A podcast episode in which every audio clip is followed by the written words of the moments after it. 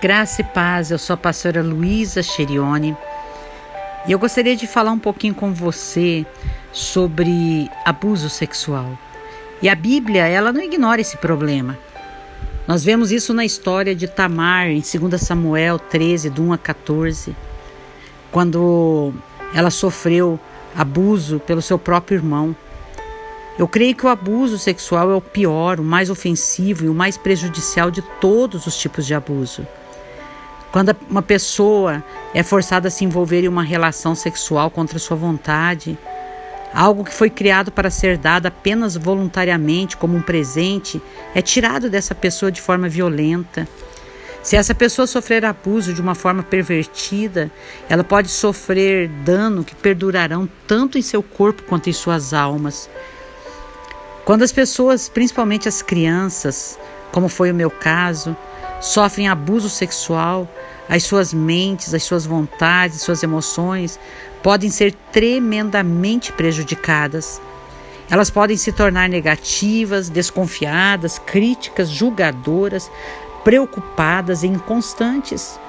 Também pode se tornar o que eu chamaria de mentalmente profunda, sempre raciocinando, sempre tentando entender tudo, sempre perguntando como eu posso cuidar de mim mesma. Ela entra numa atitude ofensiva. Como eu posso manter a vida sob controle para que ninguém me machuque mais? O problema com alguém que está sempre tão profundamente envolvida em seus pensamentos é que ele ou ela nunca consegue desfrutar da vida. E algumas até desistem da própria vida, porque não vem mais um motivo para viver, não sente-se respeitada, verdadeiramente amada. Em quase todos os casos, uma vítima de abuso, como Tamar, ficará enraizada na vergonha e desenvolverá uma natureza baseada nela. Pelo fato de meu pai ter abusado de mim, eu sentia vergonha e internalizava isso dentro de mim. Ao longo do caminho, eu fiz uma transição um pouco saudável na minha maneira de pensar.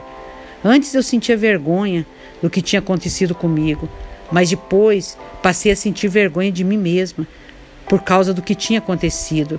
Esse é um processo mental muito comum às vítimas do abuso. A natureza da vergonha é fazer com que nos sintamos, sintamos constrangidos ou anormais por causa das coisas más que aconteceram conosco. E a única forma de sermos curados da vergonha é aplicando a palavra de Deus nas nossas vidas. É um encontro com o Redentor, com aquele que nos redime de toda culpa, com aquele que cura todas as nossas dores. A palavra de Deus ela me curou, não instantaneamente, mas com o tempo. E ele também fará isso por você, se você se entregar de uma maneira completa, por inteiro diante do Senhor. Sabe, nós precisamos colocar os nossos, nossas vidas nas mãos de Deus, compreendendo que Deus ele sempre vai fazer aquilo que é melhor para cada um de nós. Sabendo que os planos de Deus são bons, os planos de Deus são perfeitos, os planos de Deus são agradáveis nas nossas vidas, a Sua vontade sempre é boa. E o Senhor é aquele que nos reveste de força, força para viver, você precisa dessa força. Ele quer ser essa força na sua vida. Sabe, muitas pessoas na Bíblia, como Tamar, sabiam que Deus era a sua força. E a dor delas hoje serve para nos encorajar a confiarmos na força do Senhor. Davi ele escreveu no Salmo 18, 29, que pelo seu Deus ele podia atacar uma tropa e transpor muralhas. Como uma pessoa recebe força de Deus? Pela fé. Comece a receber a força de Deus crendo eh, na sua promessa de fortalecer você. A fé vai despertar o seu corpo, assim como o seu espírito e a sua alma. Por exemplo, você pode se tornar forte no Senhor pela fé.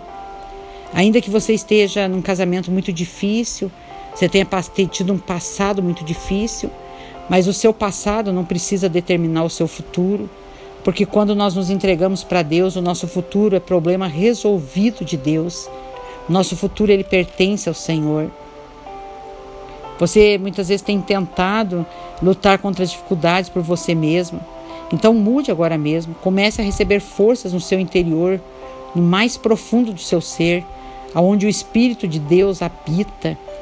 Se essa força ainda não habita em você, tudo que você precisa para fazer é receber e admitir os seus pecados, se arrepender daquilo que é parte tua. Entregue a sua vida e perdoe também aqueles que fizeram mal contra você. Entregue ao Senhor tudo o que você é e tudo que você ainda não é. Peça para que Ele te encha do seu amor, do seu poder. Deixe que o Senhor seja a sua força. Sabe, quando Ele é a nossa força, quando Ele é a nossa fortaleza, Ele é poderoso para nos sustentar e para fazer com que fiquemos de pé. Ele nos ajudará e nos impedirá de cair. A força de Deus está sempre disponível a nós e nós a recebemos quando cremos nela. Se acreditarmos que somos fracos, só manifestaremos fraqueza, mas a Bíblia diz: diga ao fraco, eu sou forte. Quando podemos dizer que somos fortes, com convicção em nosso coração, embora em nós mesmos sejamos fracos diante de todas as situações que aconteceram na nossa vida, o Senhor será forte em nós e teremos vitória em tudo. E a nossa dor, o nosso problema, será a nossa mensagem onde muitos serão alcançados, restaurados e curados pela minha e pela sua vida, em nome de Jesus. Amém.